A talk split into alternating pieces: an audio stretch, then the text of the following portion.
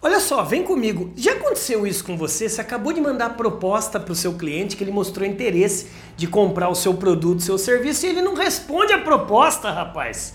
Já aconteceu isso? O que fazer quando o cliente não responde a proposta?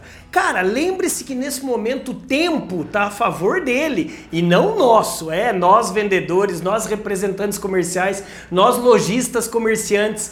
Ele no tempo dele e você não pode mostrar sua ansiedade.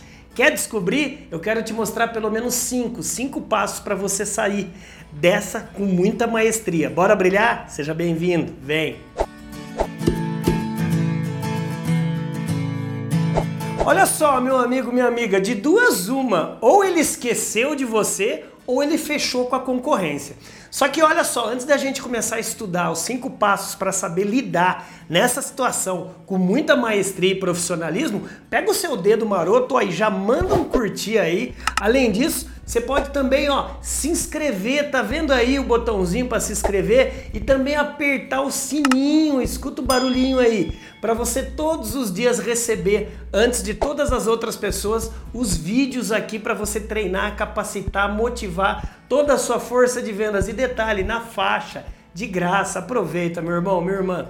Então vamos lá, meu amigo, minha amiga. Cinco passos para a gente saber lidar quando o comprador ele não responde a nossa proposta. Bom, gente, como eu falei para vocês, de duas uma, ou esse cara esqueceu da gente, ou ele realmente ele fechou com a concorrência e ele tem vergonha, ele tem não tem coragem de falar para a gente que ele não quer fechar com a gente. Então, número um, anota aí, cara é, liga para ele, liga, ou manda um e-mail, ou manda o um WhatsApp perguntando: olha, é, a gente pode avançar? Isso mesmo. Senhor tem alguma, senhora tem alguma dúvida é, para tirar nesse momento? Porque às vezes, quando você realmente deixa no ar, quem esquece é o cliente, mas você, vendedor, é você que é o protagonista de todo o processo. É você que deve acompanhar o começo, meio e fim. Então liga ou manda um e-mail e pergunta: podemos avançar? Restou alguma dúvida? Dependendo do que ele responde, você já vai para o próximo nível, para o próximo passo. Faz sentido isso aí? Número dois, anota aí, olha só.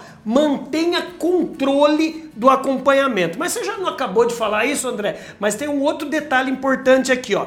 É, tem um ditado, um provérbio, um axioma é, popular que fala que macarronada se come quente. Então, se você mantém o acompanhamento e macarronada se come quente, se você não contatá-lo depois de alguns dias que você falou para ele, ele certamente vai usar a sua proposta para mostrar para o seu concorrente e fechar com um concorrente. Então o que, que você deve fazer? Cria um processo na entrega da proposta. Quando você entregar a proposta para ele, você já pede a liberdade. Olha, depois de quanto tempo eu posso retornar para a gente ter uma resposta para a sequência disso? Um dia, dois dias, três dias? Pergunta para o cliente e, e, e escuta o posicionamento dele. Depois daqueles dias que ele respondeu, aí você liga para ele, para você não mostrar que você está ansioso. Porque o que mais eu vejo, às vezes, a ansiedade do vendedor iniciante, ele não dá o tempo para comprar comprador pensar. Toda hora fica mandando e-mail. E aí, viu a proposta? E aí, vamos fechar? Cara, isso mostra a sua fraqueza. E quando o comprador percebe que você está ansioso, isso não é bom sinal. Sabe por quê? Porque ele vai pensar: por que, esse cara está ansioso, hein? Ele deve ser então mal, ele deve ser muito ruim no que faz. Por quê? Porque se quer fechar comigo, ele não fecha com ninguém. Pegou, né? Número 3, não dê chance para o seu concorrente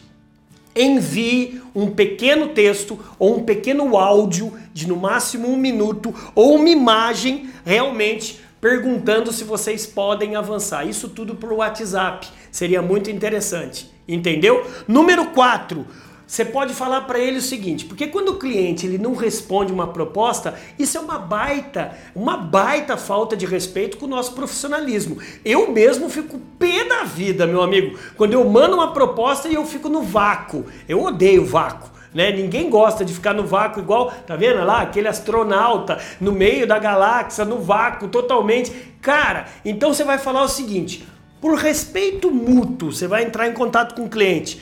Eu posso entender o seu silêncio como o término do nosso relacionamento, bem assim. Eu posso entender o seu silêncio como o ponto final para a gente não seguir, ou eu posso entender o seu silêncio como a gente avançar o sinal para uma próxima fase. Ou seja, você vai colocar o cliente numa situação, poxa, oi, eu tô, tô numa situação, eu tô num dissabor que eu tô causando, é uma, uma situação embaraçosa para esse vendedor, eu preciso responder. E tem cliente que não vai te responder. Posso te falar? É livramento, é segue a vida, meu amigo. Aquele cara que estava ocupando muito a sua ansiedade é porque ele estava sugando a sua energia. Segue o jogo, segue o jogo. E última dica, meu amigo, último passo. Você pode ligar novamente, parece idêntica a outra, mas não é. Você vai falar o seguinte: faz sentido para o senhor essa proposta que eu te encaminhei?